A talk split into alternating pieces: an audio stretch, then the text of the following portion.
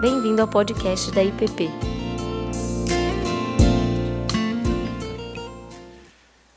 Então, bom dia a todos. Nós vamos conversar agora nesse último trimestre sobre esses aspectos aqui da, da nossa espiritualidade. Mais para frente eu vou comentar por que esse, esse, a escolha desse tema, né? risco de vida, risco de morte. É, eu gostaria de ler com vocês. Eu ver se está funcionando aqui. Não, tá. Lá em 1 Coríntios, capítulo 6, do versículo 12 ao versículo 20. Lá diz assim: Todas as coisas me são lícitas, mas nem todas convêm. Todas as coisas me são lícitas, mas eu não me deixarei dominar por nenhuma delas. Os alimentos são para o estômago e o estômago para os alimentos, mas Deus destruirá tanto estes como aquele. Porém, o corpo não é para a impureza, mas para o Senhor, e o Senhor para o corpo. Deus ressuscitou o Senhor e também nos ressuscitará a nós pelo seu poder. A gente vai pular uma parte, aí diz assim: Acaso não sabeis que o vosso corpo é santuário do Espírito Santo que está em vós, o qual tendes da parte de Deus e que não sois de vós mesmos? Porque fostes comprados por preço, bom preço. Agora, pois, glorificai a Deus no vosso corpo. Então, nós vamos conversar é, justamente sobre esses assuntos em relação à questão da, de como a, a palavra de Deus nos vê, ou seja, será que ela está de acordo com as nossas atitudes hoje no nosso dia a dia, né?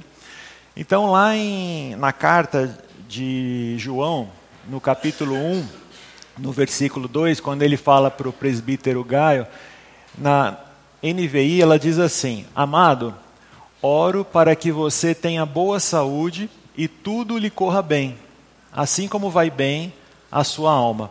Em outras traduções, ao invés de oro, é desejo, né? Mas que tem o mesmo sentido, é um desejo no sentido de oração também.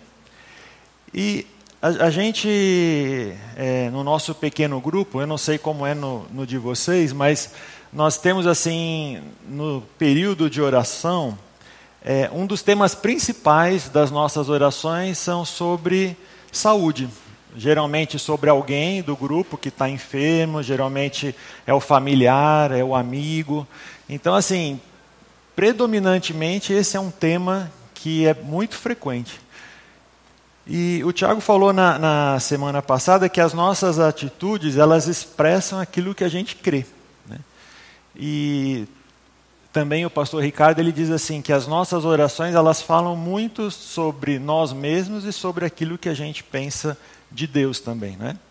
Então pensando nisso, é, como é um tema muito comum e recorrente nas nossas orações, a, a pergunta é: será que a gente tem dado o mesmo valor que a gente leva lá para um grupo o pedido de oração para restaurar a saúde? Será que a gente dá o mesmo valor no sentido de preservar também essa saúde? E eu lembro assim, é, eu tive o privilégio de, de conhecer a Cristo por volta assim dos 12 anos e aos 13, assim, numa, numa é, escola dominical ali de, de adolescentes, eu não sei porque que eu, eu gravei isso, mas a, a, professora, que a gente chamava de tia Sirlene, ela contou uma historinha que vinha um cavaleiro e de repente ele se deparou assim com uma ponte que estava meio suspeita se ela ia cair ou não ia cair. Então ele parou, orou. E quando ele foi atravessar a ponte, a ponte caiu. Mas antes tinha vindo um outro cavaleiro que simplesmente olhou a ponte e passou. Não orou nem nada e a ponte não tinha caído. E aí ela perguntou para a gente: o que, que aconteceu aí de, de errado, né? Assim, ninguém conseguiu responder essa, essa história. Acho que um ou outro falou, ah, estava em pecado, né? que é uma coisa assim mais, mais comum. Mas aí ela falou uma coisa que, que ficou marcada, é o seguinte, que o primeiro que passou pela ponte, na verdade ele vivia uma vida devocional com Deus. Então, antes de sair de casa, ele já tinha apresentado o tempo dele, já tinha feito essa devocional, já tinha lido a palavra e tudo mais.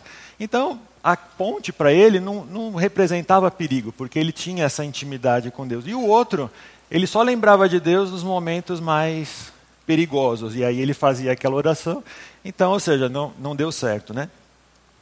Independente assim da, da, do como a gente vai avaliar teologicamente isso, eu acho que a gente às vezes se comporta da mesma forma em relação à nossa saúde, ou seja, parece que a gente lembra de Deus quando ela falha, né? Quando tem alguma coisa errada. Mas será que a gente tem essa mesma devoção, ou seja, de cuidar junto com Deus nos momentos bons, né? Nos momentos que a gente poderia fazer? Então daí veio a, a ideia da gente conversar sobre esse assunto, ou seja, para ver o que que como é que a gente é, avalia isso? Então, ao longo do, dessas, desses outros encontros, a gente vai conversar sobre os princípios, que hoje a gente vai ver assim, o que, que a palavra nos diz. Vamos falar um pouco sobre a genética e a infância e a, e a relação disso em relação à nossa saúde. A questão do estresse, a questão da rede de relacionamentos que a gente tem, alimentação, sedentarismo, né? Vamos falar o trabalho como uma fonte de saúde, o envelhecimento assim como algo que poderia ser saudável, como a gente vê lá na palavra, como por exemplo Abraão, Caleb, né? E finalmente a gente vai conversar sobre o que espera a todos se Jesus não voltar antes, né? Que é a, que é a morte, né? Segundo o é, o, neto do pastor Ricardo, ele disse que ele vai vivo, né? ele vai vivo. Mas assim, todos nós que, se Jesus não voltar antes, vamos ter que passar por isso, a gente vai conversar um pouco sobre esse, esse aspecto também. E hoje a gente vai falar três, três aspectos. A questão de nós sermos pessoa na palavra de Deus, de termos autonomia em parte, né? e termos a esperança também.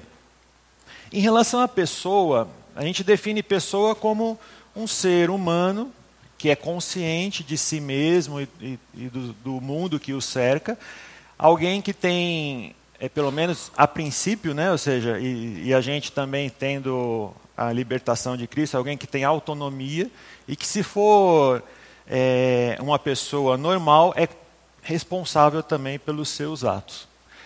Só que essa definição de, de pessoa e o que nós somos, ela mudou muito ao longo da, da história. Né? Lá atrás, bem antes de Cristo, Platão ele tinha a percepção de que nós somos um ser dividido. Nós temos a alma e o, e o corpo. E o corpo, para ele, era uma prisão. Na verdade, o corpo é o que impedia o ser humano de exercer a sua potencialidade máxima, de exercer assim a sua bondade, de exercer toda tudo aquilo que ele, ele teoricamente foi criado para ser. Mas paralelamente a Platão existia já uma outra escola que achava justamente o contrário, que o corpo ele era a razão suprema para a gente experimentar os prazeres. Daí prazer hedon, daí veio o hedonismo, ou seja, então na, mais ou menos na mesma época você tinha essas duas correntes. Muito tempo depois, é, Descartes ele já estabeleceu o seguinte, que o corpo ele deveria ser dissecado em pequenas partes para a gente entender o todo. E que o mais importante, na verdade, era a questão do raciocínio do cérebro, de como a gente via as coisas. E daí veio o pensamento todo voltado à lógica. Né? Um pouco mais para frente, isso influenciou também muito, e até hoje ainda é influência no nosso mundo, veio o pensamento de Nietzsche que, na verdade, nós não somos nada além do corpo. Nós não somos a, nada além da matéria, ou seja, o que importa é a matéria. Então, tudo que a gente pensa, tudo que a gente pode imaginar que exista de de bondade, de inteligência, não tem nada a ver com alma, porque para ele não existe alma. Para ele é só corpo e é tudo reação bioquímica né, do cérebro. E isso tem muita gente que ainda hoje acredita nisso. Né? E aí, Laplace ele veio nesse desenvolvimento do, do ser humano como centro das atenções, ele desenvolveu a, a questão de que o, o, o ser humano, na sua capacidade de prever o futuro, de poder intervir ele era, na verdade, atualmente, na, na época dele, um, quase que um, um semideus. Né?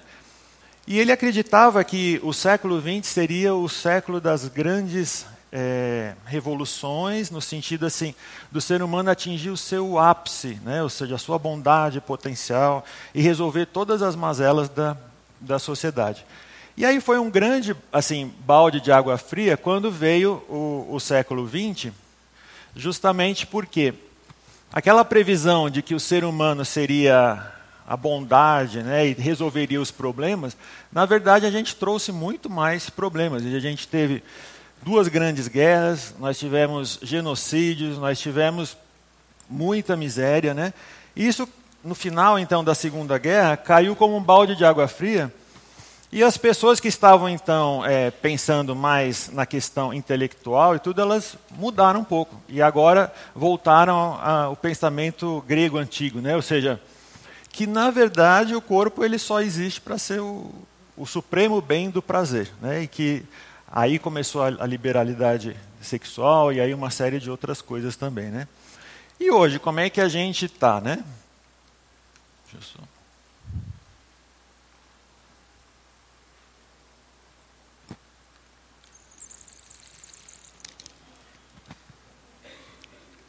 hoje a gente está assim, né? ou seja, valorizando extremamente o corpo, né? Tanto os homens como as mulheres. Então a gente está numa situação dessa, né? Mas como é que a palavra nos orienta a, a agir em relação a tudo isso? Ou seja, em relação a esse dualismo, em relação a essa questão de preponderância do corpo, em relação à preponderância da alma, né? O que que no princípio, né? Como que era assim a, a ideia. Né? Então, por isso que a Bíblia nos, nos diz assim, para a gente não se amoldar né, a, a, essa toda a esse pensamento que vem lá de trás, esse pensamento grego, principalmente platônico, que influenciou muito é, o nosso pensamento religioso, né? Mas a Bíblia diz para a gente não se amoldar com qualquer que seja desses pensamentos, né? ou seja, mas transformar pela renovação da mente, para que a gente possa experimentar qual é a vontade de Deus nesse, nesse assunto, além de, de outros também, né? E aí, se a gente for é, avaliar, no princípio, o que que, qual era a ideia, né? qual era a intenção do Criador?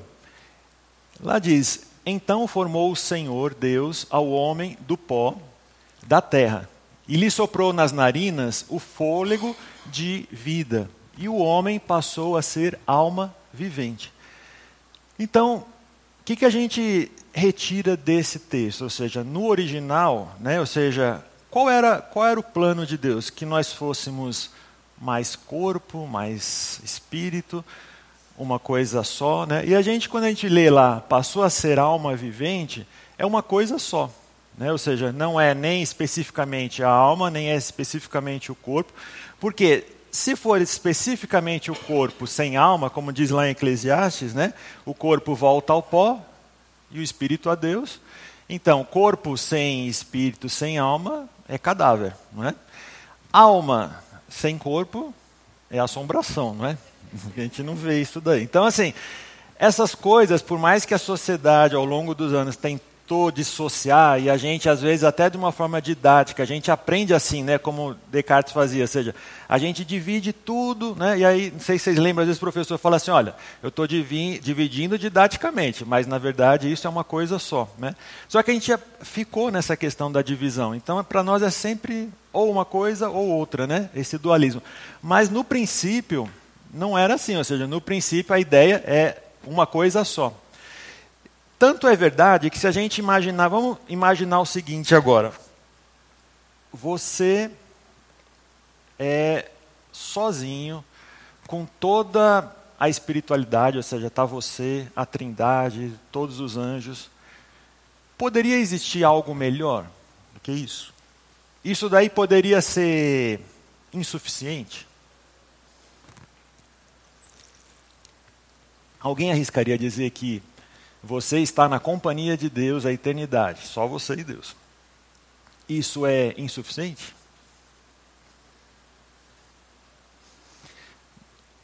Pois Deus falou que era. Quando ele criou Adão, Ele disse: Vi, viu Deus tudo quanto fizera, e eis que era muito bom. Disse mais o Senhor Deus: Não é bom que o homem esteja só. É? Então, assim, essa, essa questão da gente pensar apenas no espiritual, embora ele seja o mais importante, é, o próprio Deus disse que não é o suficiente. Tanto é que ele fez uma mulher para acompanhar. Tanto é que ele fez, ou seja, esse relacionamento, ou seja, de um outro ser humano com um ser humano. Ou seja, a, a, a essência, se a gente imaginar isso, né, é essa complementaridade né, entre, entre a alma e o espírito. E aí, a gente às vezes lê esse, esse texto né, que diz assim: Assim ele os humilhou e o deixou passar fome, mas depois o sustentou com maná, para mostrar-lhes que nem só de pão viverá o homem, mas de toda a palavra que procede da boca do Senhor. E às vezes a gente tem a mania de falar assim: ah, nem só de pão viverá, mas a gente esquece que ali, mas está ali escondido, mas também está escrito, mas também de toda a palavra que procede da boca do Senhor. Ou seja, nós não somos, obviamente, só corpo, né? Mas nós somos corpo, né? Nós não somos apenas alma, né? Então, ou seja, às vezes a gente vê isso como um ideal, ou seja, de não mais viver de pão, né? ou seja, de não mais se importar. Mas não é bem isso que a gente vê no, no, nos textos. Né? Se a gente olhar lá também quando Paulo diz: se a nossa esperança em Cristo se limita apenas a esta vida, somos os mais infelizes de todos os homens. Está dizendo apenas a esta vida, né? ou seja, a nossa esperança também tem é, significado para esta vida. Não é só para esta vida, mas também tem significado para essa vida. Então, é, eu acho que vale a pena a gente não ficar apenas pensando na nossa saúde só quando as coisas ficam ruins, porque isso é, é um na verdade, é uma fuga, provavelmente, do, da nossa responsabilidade enquanto pessoas, não é? E olha só, Paulo, ele chega, e na carta para Timóteo, uma carta que era uma carta pessoal, mas obviamente que isso chega até nós hoje como a palavra de Deus, mas aqui é um conselho para Timóteo. Ele diz: Não continues a beber somente água, usa um pouco de vinho por causa do teu estômago e das tuas frequentes enfermidades. Aí você pensa assim: Poxa, Paulo não tinha coisa melhor para falar para Timóteo, para as doenças dele? Falar meio que uma conversa de comadre, assim, olha, toma magnésio, magnésio, magnésio é bom, né? É Paulo podia dizer, Timóteo, põe teu joelho no chão, Timóteo, vai lá né, com os outros presbíteros, unge a cabeça. Não, Paulo pega e fala, toma um pouco de vinho, Timóteo. Ou seja, se a gente pensar num dos né, pais da, da igreja dizendo um conselho desse, ou seja, toma um pouco de vinho, ou seja, ao invés de espiritualizar só a questão, a gente começa a perceber assim que existe uma importância também para a gente se cuidar nesse, nesse aspecto. Né? Ele dá um conselho de, de saúde, porque naquela época eles achavam que o vinho tinha algum, algum benefício assim em relação à questão da, da saúde. Então, é, eu acredito que é importante a gente pensar em nós como pessoas mesmo, né? e não esse dualismo platônico ou mais recentemente racional que a gente tem, como disse o pastor Tiago, assim, do, do livro que é a questão hoje do, do racional, ele até citou aquela, aquela figura do cérebro no palito, né, como se a razão fosse a única, é, import, o, o, valor supremo né, nisso daí. O segundo aspecto é, que a gente vai conversar é a questão da autonomia. É, aí, o quanto que a gente tem de, de liberdade nesse aspecto em relação à nossa saúde, né? Lá em Eclesiastes diz assim: Nenhum homem há que tenha domínio sobre o espírito para o reter, nem tampouco tem ele poder sobre o dia da morte. Como também não há licença nesta peleja. Dá a entender nesse texto que existe um dia que seria o nosso deadline, né? ou seja, no sentido bem literal da palavra. Aliás, essa palavra, assim, parece que ela veio da, da Guerra Civil Americana, em que eles, é, os prisioneiros, né, eles faziam uma linha no chão e a partir do momento que eles cruzavam essa linha, eles eram alvejados, né, eles eram mortos.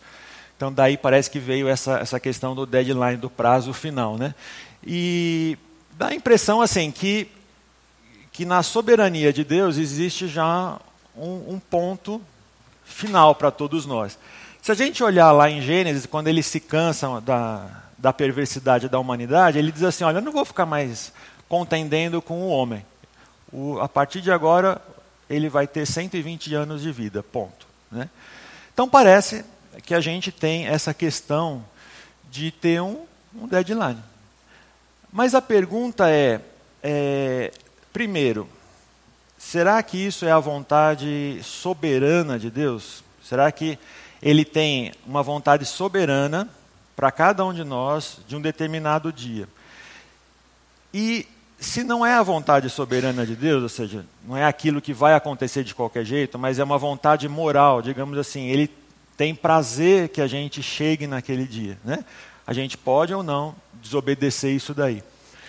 Aí vem uma outra pergunta: é, será que, embora eu não possa ultrapassar, porque ali diz que não há licença nessa guerra, ou seja, eu não posso. Caso, é, fora um casuísmo bíblico lá do rei Ezequias, que ganhou mais 15 anos, a gente não vê isso daí nas escrituras. Mas será que a gente pode antecipar?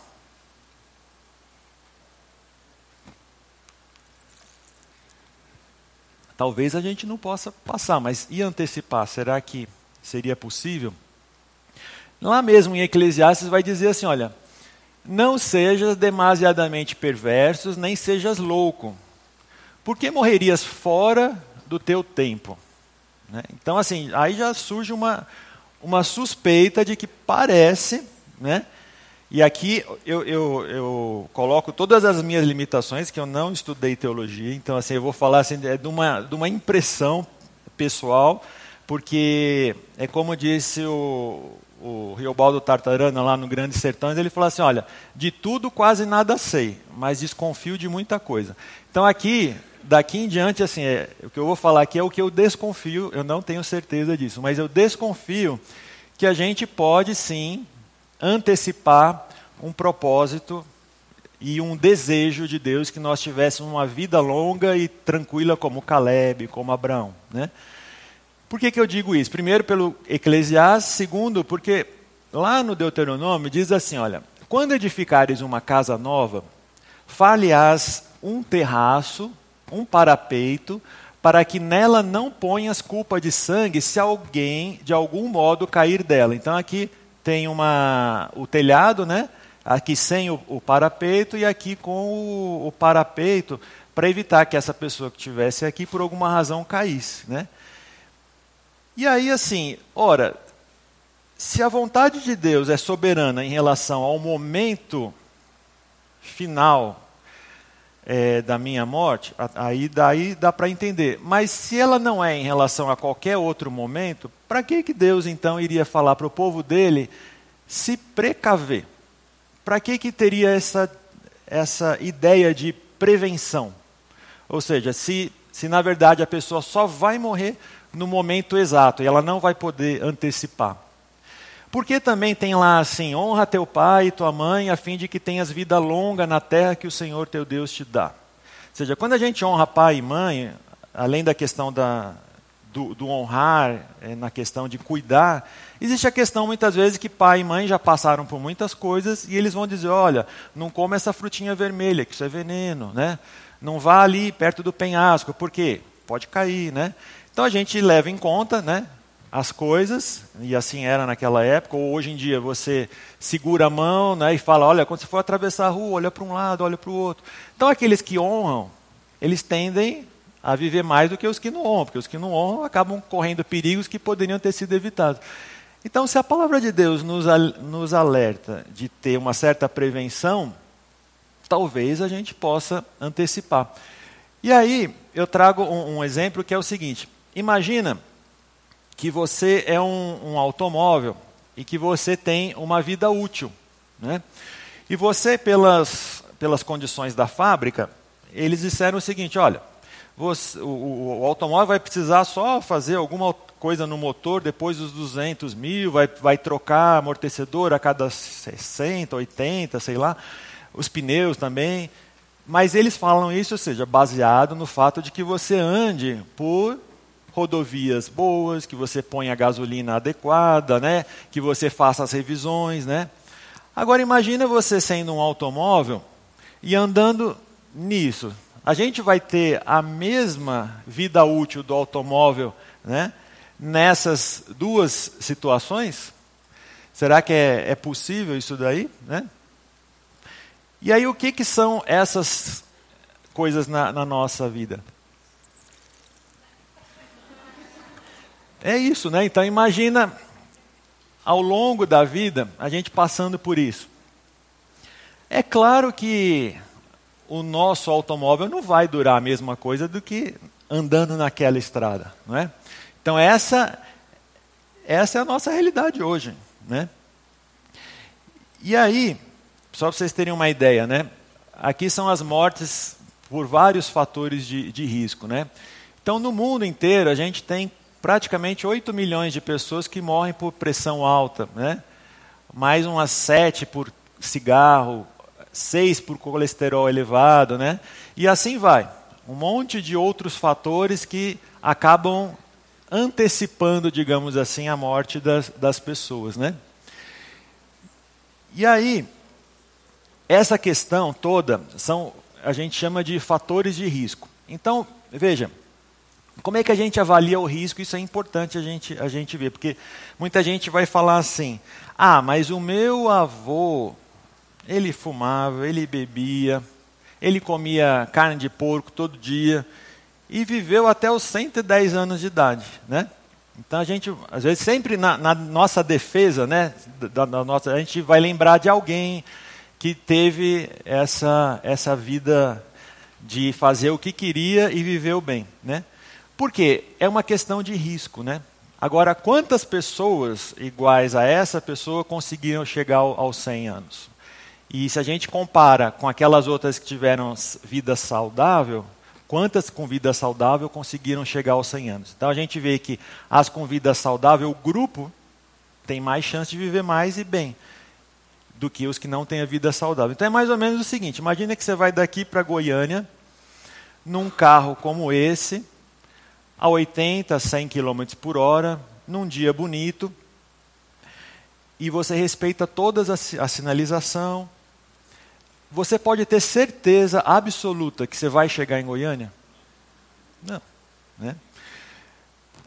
Agora vamos imaginar que você vai nesse outro carro, né, a 140 km por hora, num dia como esse, os pneus estão carecas, os amortecedores já não estão funcionando, né? Você pode ter certeza que você não vai chegar em Goiânia nesse carro? Mas também não, eu posso chegar a Goiânia nesse carro, né? Então é isso, quando a gente fala em risco, a gente está dizendo disso. Ou seja, é possível eu fazer o que eu quiser, a hora que eu quiser na minha vida e chegar lá na frente? É possível, né? Mas é menos provável, não é? Do que se, se eu seguisse as coisas de uma forma adequada. Por isso que a gente vai dizer o seguinte, que existe a vida útil e a vida saudável. Então, não é apenas a quantidade de vida que importa, né? Só para vocês terem uma ideia, hoje em dia a gente conseguiu estender a vida útil. Então, por exemplo, as pessoas hoje no Brasil vivem em média até os 77, 78 anos de idade. É, muito mais do que há, há 30 anos, mas esse finalzinho, que é o finalzinho que a pessoa vive doente, esse não mudou muito. Os últimos 10 anos continuam sendo assim os 10 anos de doença, entendeu? Então a gente conseguiu aumentar a vida útil, mas não conseguimos aumentar a vida saudável. E eu acho que um, uma das ideias, ninguém aqui eu acho que tem o, o desejo de ficar doente por muito tempo, né? a nossa ideia seria ter uma vida mais tranquila. E aí, por que, que a gente trouxe essa questão do risco de morte e do risco de vida? Né? Porque geralmente tem essa, essa, essa dúvida. O que está certo falar? É risco de morte ou é risco de vida? Né?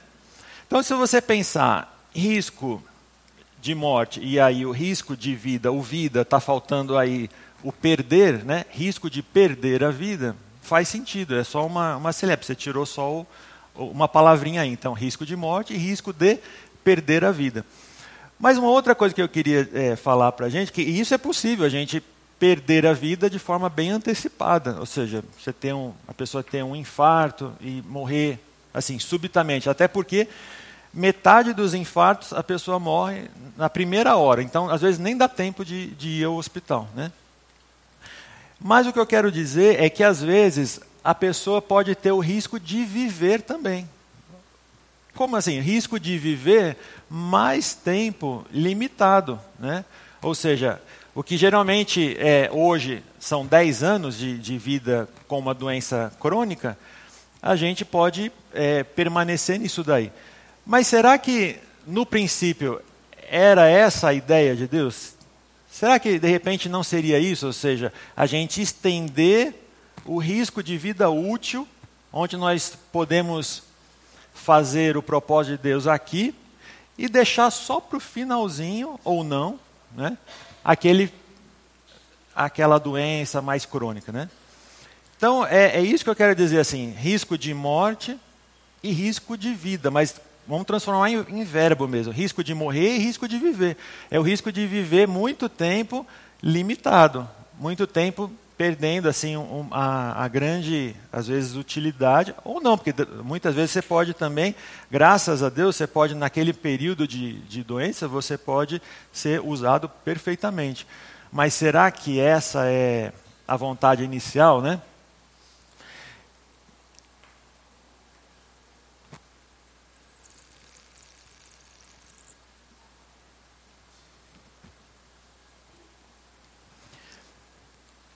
E essa história do, do, do poeta deixa, falar, deixa a vida me levar, a vida leva eu, né? É uma história assim que está muito mais pela voz do nosso inimigo do que pela voz de Deus. Porque enquanto ele, o desejo é roubar, matar e destruir, Jesus vai dizer que ele veio para que nós tivéssemos vida e vida plenamente. E aqui não é apenas a vida biológica, a vida corpo, né? É a vida completa mesmo, é a vida lá da alma vivente mesmo, é o, é o conjunto. Então essa é a, é, a, é ideia. E aí, por isso que, que, eu, que eu digo assim, que eu, eu, eu vou, assim, desconfiar que nós temos sim responsabilidade. Porque lá também no Deuteronômio, quando Moisés está passando o bastão para Josué, ele vai dizer assim para o povo: Olha, veja que proponho hoje a vida e o bem, a morte e o mal. Ou seja, a escolha está com vocês. Vocês é que vão, vão seguir. E nós, é, a pergunta é: será que nós temos essa, essa escolha? Né? Quando você vê Paulo dizendo: Porquanto para mim o viver é Cristo e o morrer é lucro. Entretanto, se o viver na carne traz fruto para o meu trabalho, já não sei o que hei de escolher. Às vezes a gente acha assim que não, a vida e o que eu faço do meu dia a dia, do meu corpo, é problema meu. Isso não é, é, é, intimida, é, é meu minha é foro íntimo isso daí. Isso daí não tem nada a ver com Deus, não tem nada a ver com com, com a vida cristã, né? Mas será que quando a gente, uma das razões que a gente ora também no nosso grupo é pelos pais que já estão numa situação às vezes mais doente, muitas vezes já com às vezes Alzheimer, muitas vezes são pessoas mais teimosas em relação às coisas. E aí as, a gente ora para que Deus ajude os nossos pais, mas que também nos ajude a suportar aquilo. Aí eu fico me perguntando: será que eu também quero isso para os meus filhos? Será que eu quero que meus filhos fiquem nas orações lá do pequeno grupo pedindo para que Deus me dê mais flexibilidade, que eu não seja tão teimoso, né? que eu não dê tanto trabalho? Né? Então, aí que está, ou seja, será que a nossa cuidado, o meu corpo é, é só para mim? Será que eu não estou afetando um grande número de pessoas no futuro, né? Então é, é uma coisa para a gente pensar também, né? Se, se isso vai poder nos, nos alcançar. E aí quando alguém vai dizer, não, mas o ser humano não tem é, liberdade de escolha, mas nós que, que fomos libertos, né? Foi para a liberdade que Cristo nos libertou. Portanto, permaneçam firmes e não se deixem submeter novamente a um jugo de escravidão. Vocês foram chamados para a liberdade, mas não usem a liberdade para dar ocasião à carne. Então, quando eu, eu dou valor para um determinado objeto, aquele objeto não é ele que me atrai, sou eu que o, sou atraído por ele porque eu dei esse valor para ele. Então, por exemplo, é, todos nós, para o nosso dia a dia, quando lá atrás, né, começava assim, você tinha fome, você tinha acesso ao alimento, Aí quando você comia, o seu cérebro liberava umas substâncias de prazer, uma delas a dopamina, e aí você tinha o prazer e reforçava aquele hábito. Então, por exemplo, toda vez que a pessoa tinha fome, ela comia alguma coisa, dava prazer, o cérebro guardava aquilo na memória e numa outra situação de fome fazia a mesma coisa. Aí você gera um comportamento. Com o tempo a gente vai percebendo que nem sempre quando a gente está com fome a gente é, ou melhor, é, nem sempre a gente vai querer comer alguma coisa só porque está com fome, mas para lembrar aquela situação de prazer. Então, por exemplo, tem um bolo de chocolate, né, que em algum momento da vida você comeu e guardou na memória, que aquilo dá muito prazer. Aí você está triste naquele dia e tal, você fala, não, nem está com fome, mas você, o seu cérebro fala para você, coma um bolo de chocolate. Por quê? Ele sabe que aquilo vai te dar prazer, ele sabe que vai diminuir um pouco a sua angústia. Né? Então você cria um comportamento. E daqui a pouco você está fazendo coisas sem pensar. E está é, indo em busca de determinadas coisas porque aquilo te dá prazer. E é um comportamento que você, você mesmo criou, nós mesmos criamos, nós demos esse poder àquilo. Né? E aí o que, o que Paulo está dizendo, olha só, é, não se deixem submeter novamente a um jugo de escravidão porque nós fomos libertos. Né? Então nós temos a responsabilidade para agir. Esse daqui é, é, uma, é um quadro do Ulisses, no, lá na mitologia da, da, da Odisseia, que Ulisses estava voltando para casa e ele sabia que ao passar na ilha de Capri, existiam as sereias, e essas sereias elas cantavam e faziam com que os marinheiros fossem atraídos para os rochedos onde elas estavam e aí morriam em função do, do acidente. Ele já sabendo disso, ele fez o seguinte: ele colocou cera no ouvido de cada um dos seus marinheiros, mas antes ele disse para eles o seguinte: olha, vocês me amarrem aqui nesse mastro e por mais que eu peça para vocês me tirarem, primeiro que eles não iam escutar, mas por mais que eu peça, vocês não me tirem em situação nenhuma, não me desamarrem. E foi isso, ou seja, ele passou, ele gritava pedindo para eles desamarrarem, mas os marinheiros não escutavam nem os gritos dele e nem o grito da sereia, ele conseguiu passar por ali. Às vezes, é meio radical isso, mas às vezes, se a gente pensar bem, José fez algo parecido, né? José, ele fugiu, né? Ou seja, quando a mulher de Potifar o tentou, ele fugiu.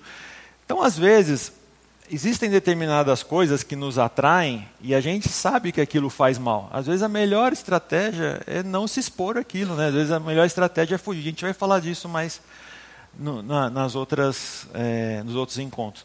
E por fim, e bem rapidamente, assim, a gente tem a questão da esperança, porque veja, se é, fosse só até aqui, a nossa vida ia ser muito triste, assim, né? Da gente saber que a eternidade toda a gente teria que passar por, pelo que a gente passa hoje. Mas a esperança é que Jesus, é, lá em, em, em Coríntios, Paulo diz assim: porque assim como em Adão todos morrem, assim todos vocês serão vivificados em Cristo. O último inimigo a ser destruído é a morte. Então, a nossa esperança é que, primeiro, a morte vai ser destruída. Então a gente não vai mais precisar é, ter essa luta que a gente desenvolve hoje para realmente essa questão da, da, sobrevivência. Mas melhor do que isso é que seria muito triste se a gente passasse a eternidade nesse corpo. Porque com todas as nossas limitações e você ser um eterno, é, uma eterna pessoa com limitações, né? Mas a grande esperança é que todos nós seremos ressuscitados em Cristo, né? E seremos vivificados. Então isso nos dá muita esperança, ou seja, de que o que a gente tem hoje e todas as incertezas e todas as dificuldades, todas as dores e angústias, tudo isso vai deixar de existir porque nós vamos ser vivificados, vai ser um outro um outro corpo, né? Até Paulo vai dizer, olha, se os mortos não ressuscitam, comamos e bebamos, e amanhã morreremos. Ou seja, né? Se a gente não vai ressuscitar mesmo, né? Para que que eu vou me preocupar, né, com a pessoa, né? Aí alguém também vai dizer, é, mas se eu também vou ressuscitar, justamente para que que eu vou me preocupar com isso? Primeiro que, vamos pensar no dente de leite. Todos nós tivemos dente de leite. Ou seja, o fato de eu ter dente de leite significa que eu posso então ficar comendo chocolate, bala. É isso que a gente ensina para os nossos filhos? Não, fica à vontade. Vocês vão ter outro bem melhor. Não precisa se preocupar com esse, né? Não, é um aprendizado, né? A gente vai aprendendo a cuidar daquilo e depois a gente ganha o, né? A gente é fiel no pouco, ganha muito, né? Então é, é mais ou menos isso, ou seja, Primeiro, nesse aspecto. Segundo, porque a gente vai precisar ficar com esse corpo por muito tempo, se Deus permitir. Então, a questão é com que corpo né, eu quero seguir esse, esse plano de Deus para a minha vida. Então, eu queria ter conversado é, com vocês sobre esses três aspectos, ou seja, que para a gente pensar se nós somos mesmo pessoas, né, se a gente age como pessoa, ou se a gente ainda vive esse dualismo, né, platônico. Não, o que importa é só a alma, o que importa é só o mundo invisível. Né? A segunda coisa é: será realmente que eu tenho essa autonomia na, na questão do que eu faço hoje vai ter repercussões futuras? Ou não, eu não tenho essa, essa autonomia? E por fim, a esperança que a gente tem. E aí eu queria é, deixar para a gente conversar sobre essas duas perguntas. que diz assim: a primeira, né? Minhas atitudes revelam que sou. A. Uma unidade indivisível. B. Mais corpo do que alma. Mais alma do que corpo. Um cérebro no palito. Nenhuma das anteriores. Aí vocês conversem entre quatro, seis pessoas. A minha saúde futura será de responsabilidade divina, de minha responsabilidade, uma guarda compartilhada, né? Ou seja, a gente vai o acaso vai me proteger enquanto eu andar distraído. Ou nenhuma das anteriores. E aí a gente tem aí 15 minutos para conversar, né? Depois a gente termina aí.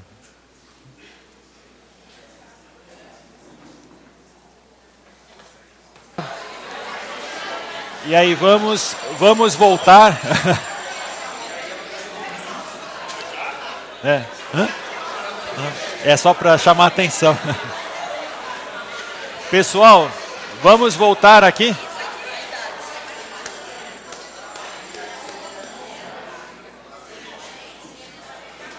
Deixa eu, deixa eu fazer uma, uma enquete aqui. Nessa, nessa primeira pergunta, minhas atitudes revelam que sou, né? É... Vamos, vamos tentar levantar a mão sendo sinceros, viu? Se alguém olhar feio para você, não tem problema não. Quem aqui responderia a alternativa A? É, hoje, pelo jeito que você é, tá? É. é. Quem responderia a B? A C? A D. Está tá bem dividido. E a E? Quem responderia?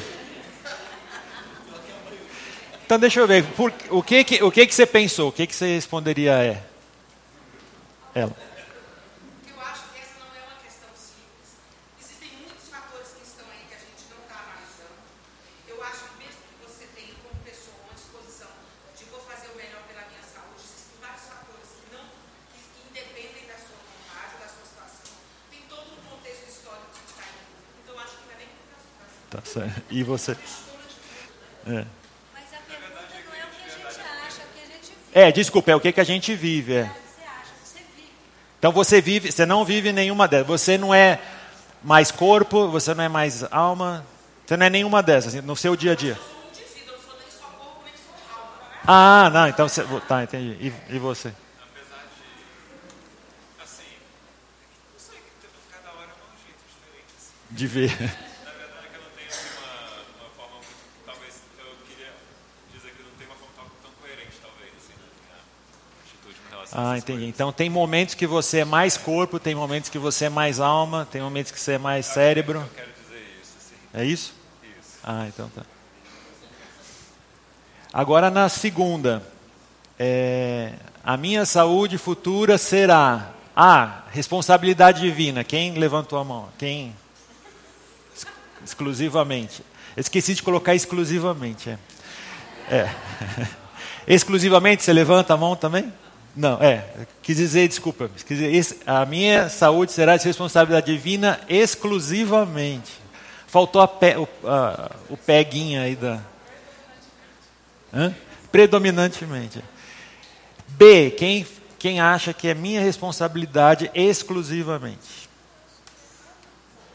É, é também, ou preponderantemente, né? É. C, guarda compartilhada. É. é. Ganhou em primeiro turno essa aqui, ó. É, D, o acaso vai me proteger enquanto eu andar distraído. Vamos lá, levanta sinceramente. É. E é nenhuma das anteriores. Tá, então vamos lá. O que, que você pode falar? É, eu acho que nesse ponto eu sou pouquinho calvinista, né? tá certo. Porque eu acho que é A e B ao mesmo tempo e não a C. Eu acho que é, é uma responsabilidade divina, sim, é, vamos dizer assim, é parte da soberania de Deus, mas isso não exclui a minha responsabilidade. Mas eu não diria que é uma guarda compartilhada, que não é como se fosse um pedacinho de Deus, um pedacinho meu, assim. É, é o A e B ao mesmo tempo, eu diria, assim.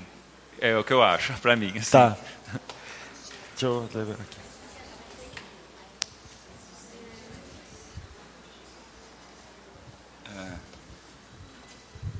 A minha, a minha resposta é parecida com a dele, na verdade. Mas eu, mais de minha, de minha, do meu ponto de vista, eu diria todas as anteriores. Ah, tá. Todas as anteriores. Talvez eu seja um pouco mais calvinista como ele também. Mas é, eu, eu vejo isso com perspectivas diferentes. Existe uma perspectiva que é A. Não tem jeito. A soberania de Deus é A. Certo? Mas Deus nos coloca na nossa posição de ação a B. De um certo sentido, até você pode dizer que, que em alguns casos ela se aparece como C. Eu tenho a minha responsabilidade de acordo com o que Deus diz para mim para mim fazer. Então também pode ser a C, certo? Mas a D também me lembra, é, numa, apesar do texto ali, coisas como olhar os lírios do campo que não que não cuidam. Então você é cuidar da sua saúde não quer dizer se preocupar com a sua saúde. Tá? Então eu diria que seria todas as anteriores em alguma perspectiva. Entendi. De uma certa forma, assim, existe isso mesmo, a questão do. Essa daí, o acaso vai me proteger. A gente vai conversar disso quando a gente falar semana que vem de genética e de infância. Talvez exista. É que a, a forma como a gente entende acaso é que talvez não seja a, a correta, mas existe algo que não está sob o nosso controle hoje, que a gente tende a chamar de acaso, e que com o tempo a gente vai aprender sobre isso. O que, que é esse acaso? Que não é tão acaso como a gente imagina hoje, né? Mas é possível mesmo que a nossa saúde ela tenha uma parte dela que não depende realmente do do que eu venha fazer. E aí a questão do, do da soberania divina, eu acredito assim, Deus ele criou o ser humano perfeito. O ser humano ele está num processo de pecado, houve uma queda com isso e essa queda influenciou o nosso organismo de uma forma geral. Então, não necessariamente, aí eu falo isso com temor e tremor, viu? Não necessariamente tudo o que acontece com uma determinada pessoa é vontade soberana de Deus sobre aquilo. Né? Isso, claro, que tem várias implicações. Por exemplo, eu quero dizer assim: vamos supor que eu tenha uma garota de 11 anos que seja, infelizmente, estuprada. Será que eu posso dizer que aquilo é vontade soberana de Deus? Né? Será que não tem outra coisa a, a, em relação até à questão do que a gente entende como queda e a perversidade do ser humano que envolve o nosso mundo, né? E será que isso também não se aplica à nossa saúde? Ou seja, quando a gente teve a queda, não tem apenas a perversidade humana, né? Existe toda uma alteração biológica. Deus vai dizer para Adão que a terra é maldita por causa dele. Então, ou seja, existe uma consequência do pecado que, embora tenha essa questão teológica, talvez não seja a vontade soberana de Deus para determinadas coisas. Né? E isso a gente vai conversar na parte de genética, né? e aí daí essa ideia do acaso vai me proteger, né? que a gente vai ter que conversar sobre o que, que é acaso do ponto de vista científico, né? para a gente poder chegar nessa conclusão. Alguém quer comentar mais alguma coisa? Ah.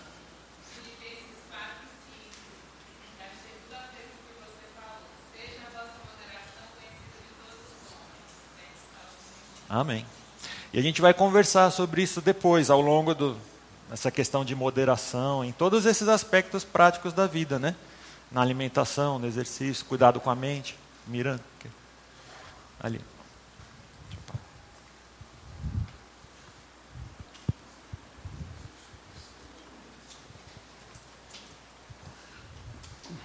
A Bíblia diz para a gente amar a Deus de todo o entendimento, né? De todo o coração, de todas as suas forças.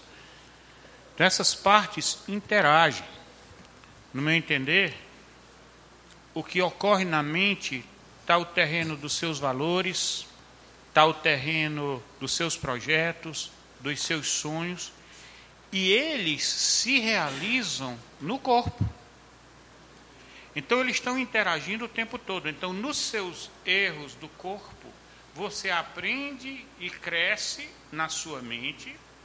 Você, o seu arrependimento quando você faz as coisas erradas gera uma melhora nas suas atitudes que retroalimentam e assim por diante.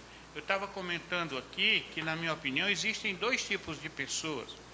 Uma que quer cumprir aquilo que crê, aquilo que acredita a qualquer custo e paga o preço da verdade que ele crê que está na sua mente, e outros que já decidiram que vão fazer o que o corpo quer.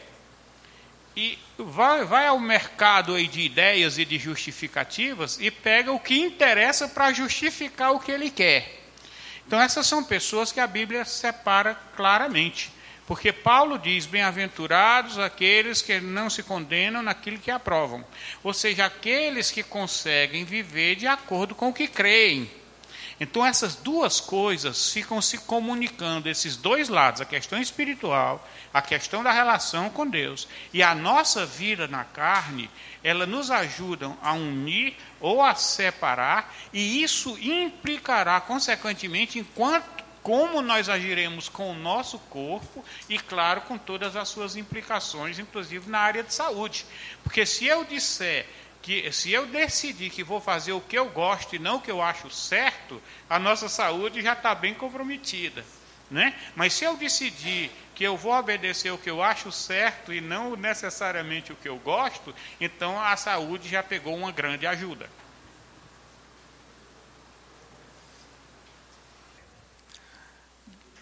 Pai Santo, dê-nos uma compreensão profunda, santa, real, ah, de quem somos, não somente na mente, no coração, mas da forma como o Senhor nos criou. Um corpo que expressa também glória, majestade, imagem e semelhança do Senhor. É, peço também que nesse tempo seja tempo de alegria, tempo de reeducação, mas que tudo isso aconteça debaixo de uma compreensão santa, que é a partir do teu filho Jesus, de quem o Senhor nos faz e refaz por meio da morte, da ressurreição dele e da esperança que temos nele. Guia-nos nesse tempo de escola dominical. É o que clamamos no nome do teu filho Jesus. Amém. Você acabou de ouvir o podcast da IPP. Para saber mais, acesse nossa página em www.ippdf.com.br.